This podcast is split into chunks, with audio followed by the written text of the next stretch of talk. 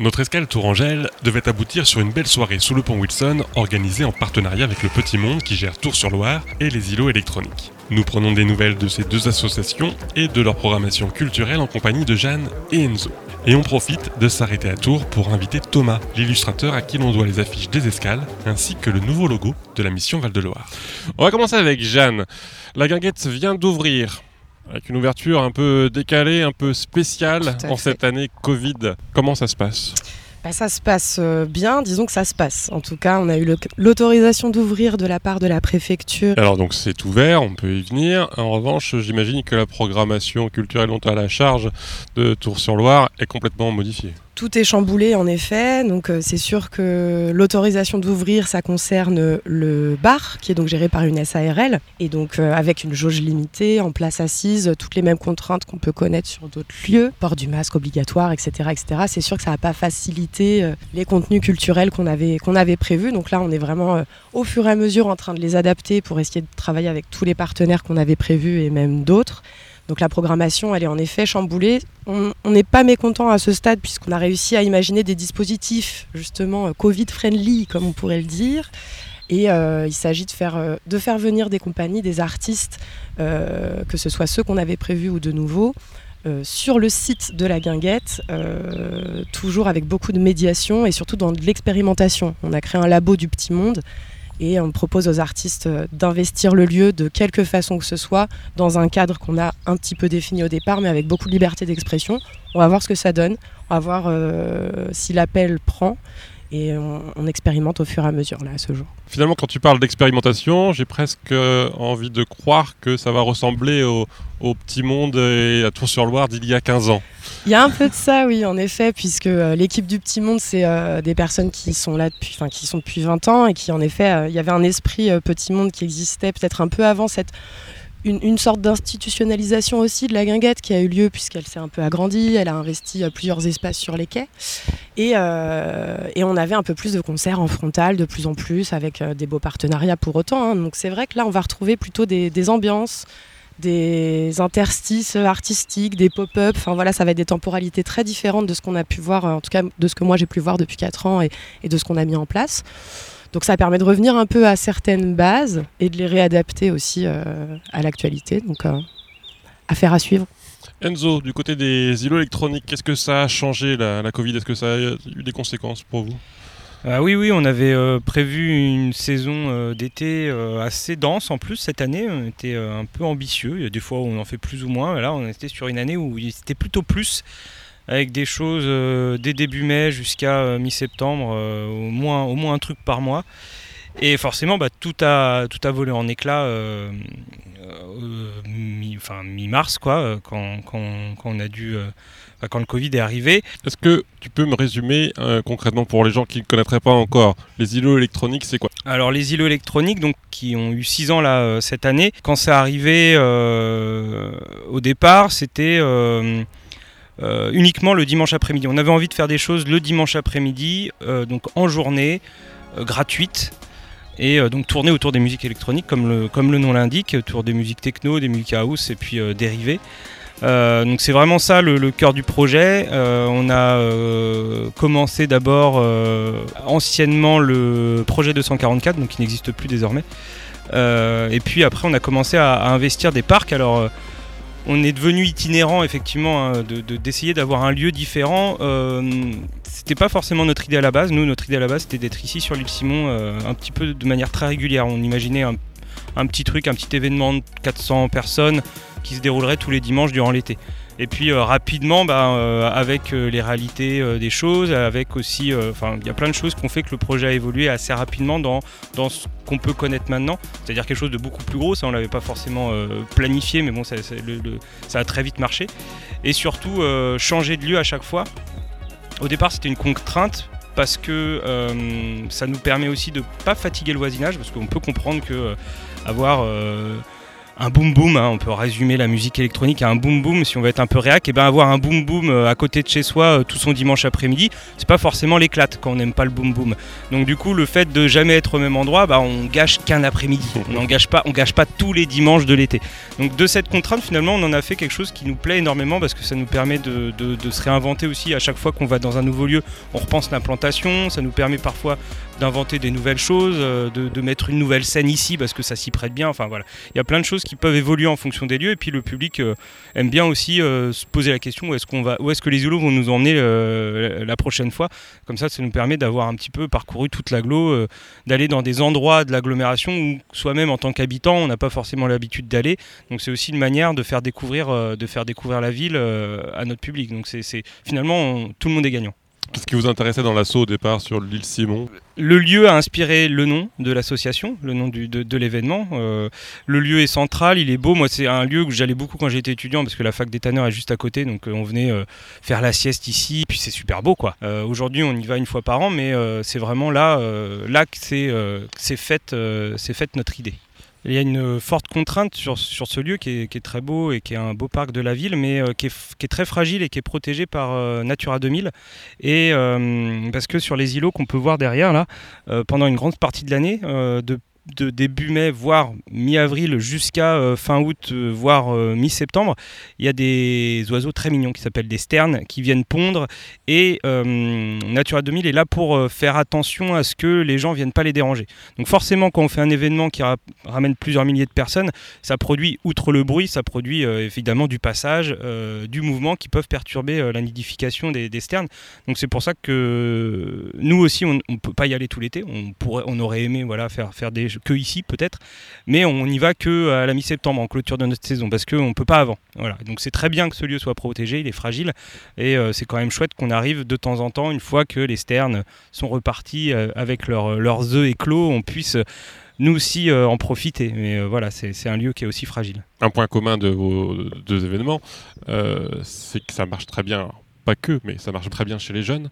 Est-ce que vous pensez que ça répond à, des attentes de la jeunesse? C'est clair, moi en tout cas, je me reprojette, euh, imaginons euh, au lycée, euh, fin lycée, voilà, j'ai 17, 17, 18 ans, j'ai pas d'argent. je suis très content de pouvoir aller dans un lieu comme ça où c'est gratuit, on nous impose pas une consommation, donc euh, je peux aller danser avec mes potes et, euh, et ça m'a rien coûté à la fin de la journée. Et euh, c'est quelque chose que je pense m'aurait beaucoup plu à, à cet âge-là où je me souviens, chaque euro comptait. Euh, voilà, j'avais 10 euh, euros euh, par, par semaine, et encore, je suis même pas sûr, mais bon, bref, eh ben, il fallait, fallait faire attention. Si tu avais une place de cinéma, bah, tu pouvais peut-être pas aller boire un coca en terrasse. et du coup, c'est ce genre de, d'offres gratuites.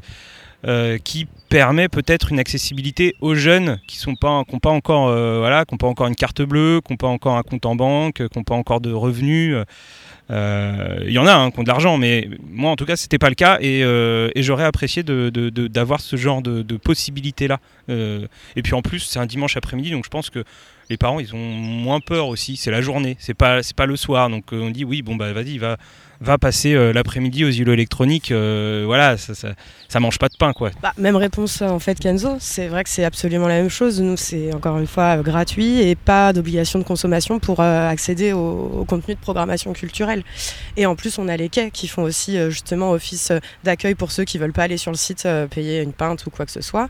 Donc avec une programmation gratuite qui va d'un très jeune public à un public adulte, euh, si ce n'est euh, senior. Euh, on correspond à plein d'attentes en termes de génération, mais aussi de, niveau, de niveau de vie, de, de milieux socioculturels différents, bien, bien que sûrement que ça se déplace un petit peu. Comment vous construisez vos, événements vous, visez des publics particuliers ou pas? Non. Non, nous, nous on a, on a, qu'on a imaginé les îlots électroniques, qu'on foncièrement pas vraiment changé, c'est développé mais pas vraiment changé depuis le départ. C'était parce que quelque chose, c'est quelque chose que nous on aimait bien. Euh, avoir des dimanches après-midi euh, de musique électronique en France, ça existe depuis euh, bien plus longtemps que les îlots. On n'a pas du tout inventé le concept. Ça existe même depuis encore plus longtemps. Les premiers à l'avoir fait, c'est au Québec avec les pique-niques électroniques. Il y a bien 15 ans, je pense. et moi, j'ai été à un, événement similaire qui a lieu à Nantes qui s'appelle les goûters électroniques. On trouve toujours un truc mignon à mettre avant électronique. Ça permet de, de, se faire bien voir des pouvoirs publics. Bref. En tout cas, j'ai été à Nantes au goûter électronique et je me suis dit, bah, c'est super bien de passer son après-midi à ça plutôt que euh, de rien faire dans son appart. euh, voilà.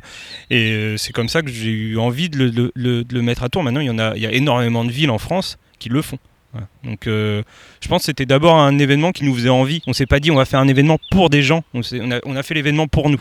Après que les gens ils nous suivent, bah, tant mieux. Au départ, les fondateurs du Monde, c'est une bande de potes qui voulaient se mettre dans la forêt, près d'un cours d'eau, et faire euh, des trucs un peu débiles. Mais euh, justement avec des propositions artistiques, culturelles aussi. Et euh, je crois que ça visait pas non plus de public spécifique. C'était ce qui faisait marrer à ce moment-là. Aujourd'hui, vu qu'il y a eu cet emplacement des quais, euh, le public il est quand même très varié et on vise un public selon l'horaire et selon le jour. C'est surtout ça en fait. Euh, Les spectacles jeunes publics, on veut qu'il y ait des enfants, on a un espace enfant, on va faire des spectacles à un horaire euh, du goûter pour que, pour que les enfants soient là. Si c'est un concert un peu plus énervé, bah, on va viser un samedi à 21h. Voilà, après, de toute façon, le public il est extrêmement large. On n'a pas de stats. on n'a pas de statistiques Hmm. exactes de qui vient voir quoi. Euh, le but principal, c'est pas forcément de coller au public, c'est plus de surprendre le public là où, là où il serait peut-être pas venu euh, exprès pour l'événement qu'on a organisé. Pour les événements, on a parlé du- de votre rapport au, au lieu de, de, de lycée Mont de la Loire, mais vous, euh, personnellement, la Loire, vous la vivez comment? Et ben moi, je la traverse tous les jours pour aller au travail déjà. Donc je la vois tous les jours, deux fois. Je Ouais. reviens après du travail. Moi, j'aime j'aime bien les, les- les bords de, de Loire, de Tours, qui n'ont rien à voir euh, avec les bords de Loire d'Orléans, par exemple, parce que c'est justement pas encore trop euh, un petit peu pour la guinguette, mais c'est tout en fait. Il y a vraiment une toute petite partie qui est vraiment euh, à- euh, euh, construite. Sinon, ça reste euh, des bords, euh, voilà, comme on voit là, quoi. C'est à même. Il n'y a, pas de- y a pas de bitume, quoi. C'est directement les sables, l'eau euh, et, puis les- et puis la ville. Donc ça donne, euh, ouais, ça donne quelque chose de très sauvage en plein cœur de la ville. C'est vachement agréable. C'est une des rares villes où euh, on a ce côté-là en étant à 5 minutes du centre et de tout, puisque Tours, c'est pas non plus une énorme ville. Mais euh, en effet, pareil, à, à Angers, il faut aller un petit peu plus loin pour que ce soit sauvage. Euh, D'ailleurs, c'est la Maine en même temps, Angers, je dis n'importe quoi. Mais la Loire ne passe quand même pas très Elle loin. pas très loin. Et, mais pour avoir ces, ces bords-là euh, ac- accessibles à pied euh, ou en vélo par, par n'importe qui à n'importe quel moment, c'est assez, c'est assez exceptionnel. Au-delà du travail, tu as un rapport particulier au fleuve? Ah, J'aimerais pouvoir m'y baigner, mais bon, c'est interdit, donc euh, fait Puis que tu sens pas bon quand tu sors. Et après, ouais, c'est un peu, c'est un peu risqué, c'est un peu risqué quand même.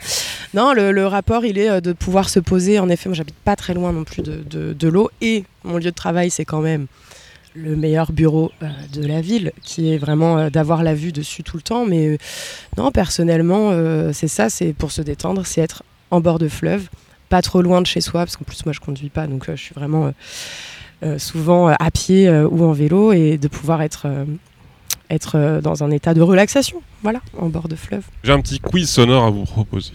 Hmm. Les sons de Loire, que nous a confié Boris Jolivet, qui est audio-naturaliste, qui vit pas très loin d'ici, et euh, qui enregistre des petits sons de nature avec euh, tous ses micros. Et du coup, je vous propose d'écouter trois sons et de- d'essayer de deviner ce que c'est. Vous- Je vous les fais facile. Ah bah Les ça c'est grenouilles. facile, ça c'est des Les grenouilles. grenouilles, Les ça. grenouilles, les rainettes, cendrées. Non, Ah bah moi mes, mes compétences en grenouilles s'arrêtent là. hein. Moi, ça s'arrête à une invention aussi. Je... grenouilles vertes, tout simplement. Grenouille verte, Voilà. très bien. Deuxième son.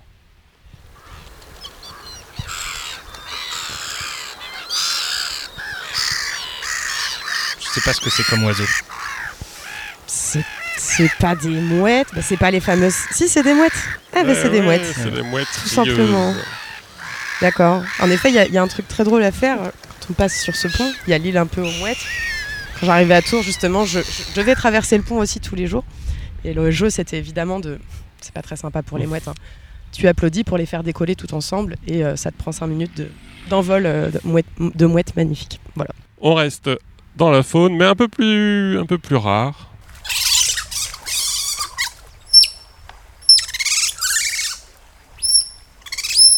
Alors c'est un oiseau aussi. Mm. C'est pas un oiseau Non. Le pibi là, c'est pas un oiseau. C'est un rongeur. Un ragondin.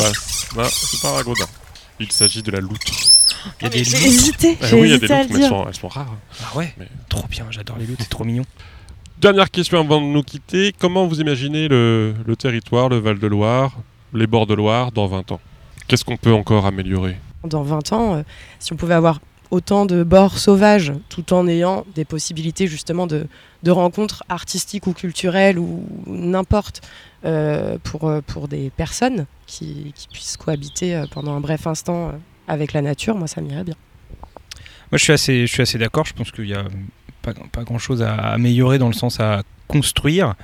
Euh, protection, c'est important. Et puis, je, moi, je pense surtout à un rapport qui est aujourd'hui, euh, en tout cas en tant qu'organisateur, euh, qui se confronte à une, une vision qui est de plus en plus compliqué pour, enfin c'est compliqué à expliquer. Pour organiser quelque chose, il y a plus en plus de contraintes euh, légales.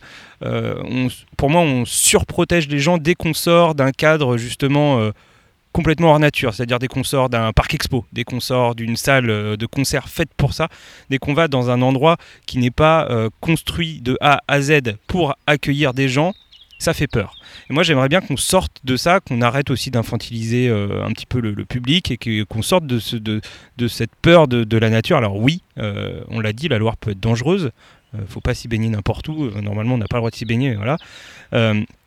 Néanmoins, on doit vivre avec. Alors ça comporte des risques, mais je pense qu'il faut voilà, il faut arrêter de surprotéger tout le monde et, et de commencer à se réapproprier un petit peu cette nature. Et peut-être que justement, plus on plus on acceptera d'être en contact avec la nature, moins on se mettra en danger vis-à-vis d'elle parce qu'on comprendra où, sont nos limites aussi. Voilà, pas aller se baigner quand on voit du courant, c'est con. Voilà.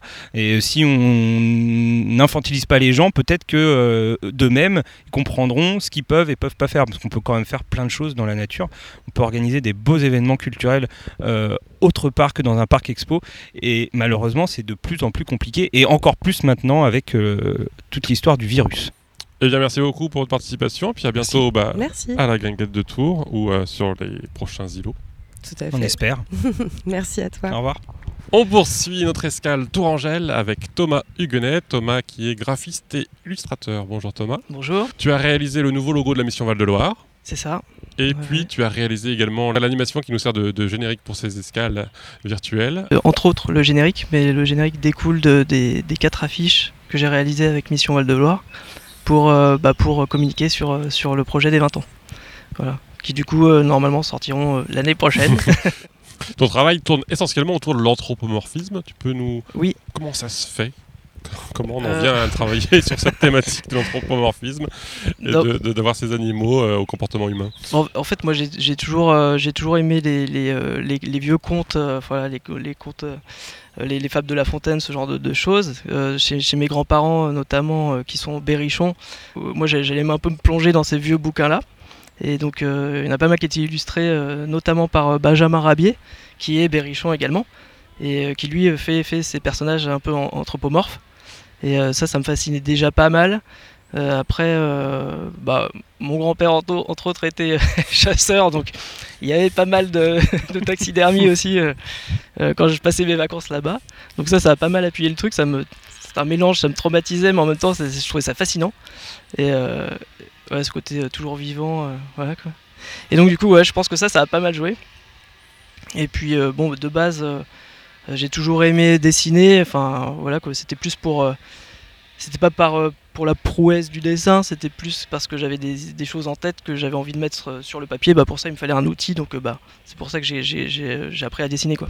Et puis bah, ce truc de bestiaire, en fait, je faisais partie d'une asso musicale dans, dans, le Berry qui s'appelait l'Unixon à l'époque, qui n'existe plus. Et bah, là, je faisais, je faisais leurs affiches et tout. Et puis, j'ai un petit peu commencé. Ces, personnages sont, venus vraiment à ce moment-là. Et puis, euh, puis voilà, ça a évolué. Et, euh, là, c'est devenu. Euh, bah voilà, maintenant, je, je, fais que ça, quoi, en tant qu'illustrateur, en tout cas. Et donc là, on se retrouve avec des sternes et des castors sous à capuche. Je parlais de, contes tout à l'heure. J'aime bien mélanger les, vieux codes de, de, de l'époque et avec, avec par contre un traité plus moderne. Donc c'est pour ça que c'est quand même de, l'art digital. Quoi. Je passe, je passe par l'ordinateur. Je fais toutes mes recherches au crayon. J'ai toujours un petit, un petit carnet sur moi. Euh, et, voilà, dès que j'ai une idée, je la pose. Mais par contre, euh, ensuite, je passe rapidement euh, à l'ordinateur et là, je refais tout en vectoriel.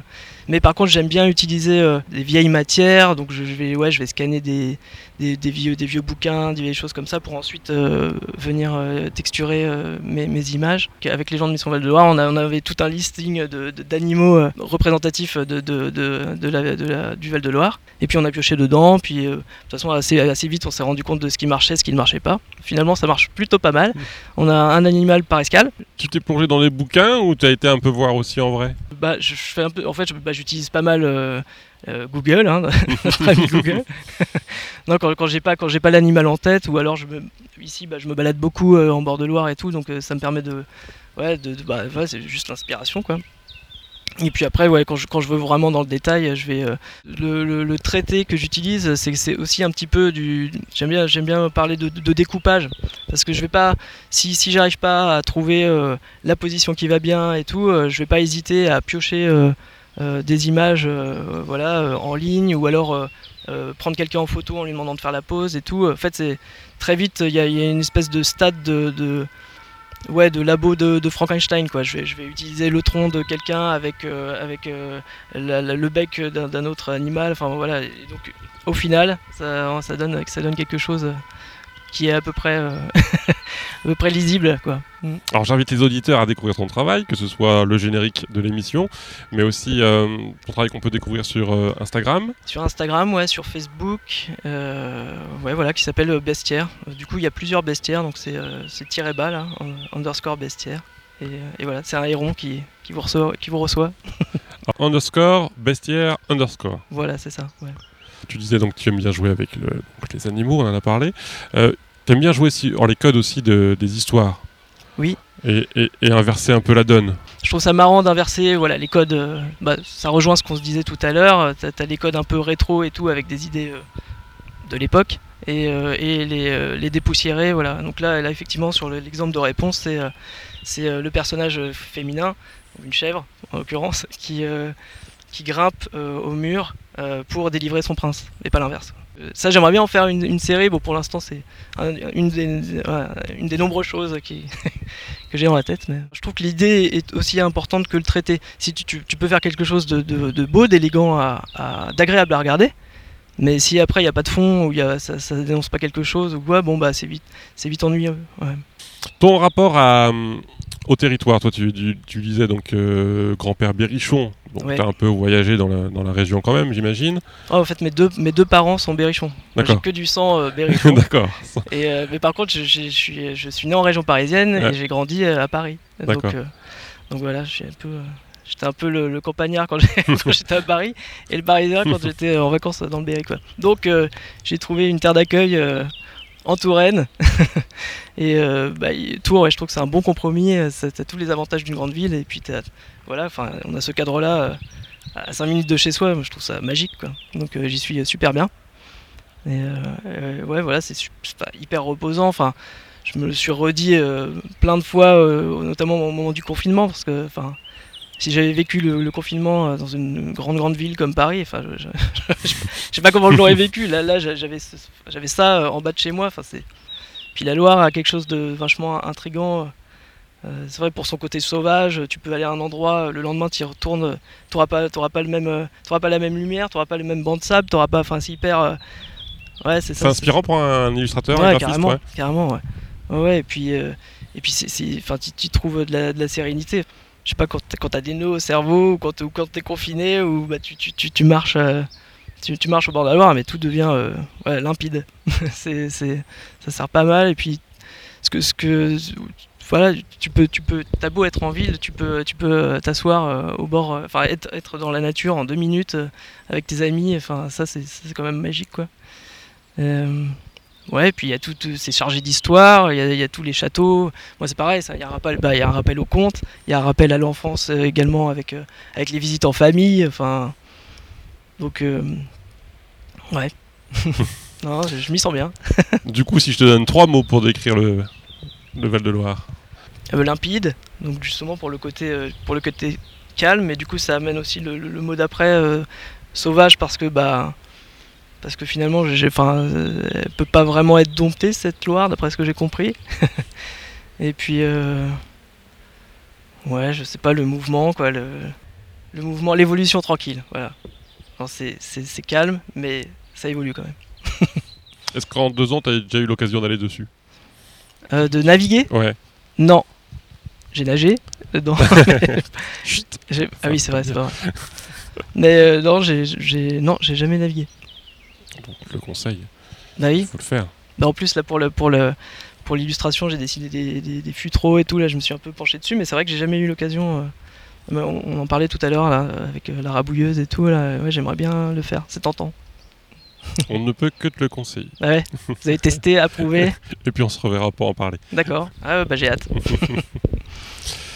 Thomas, merci beaucoup. Eh ben, merci à toi. Et puis au plaisir.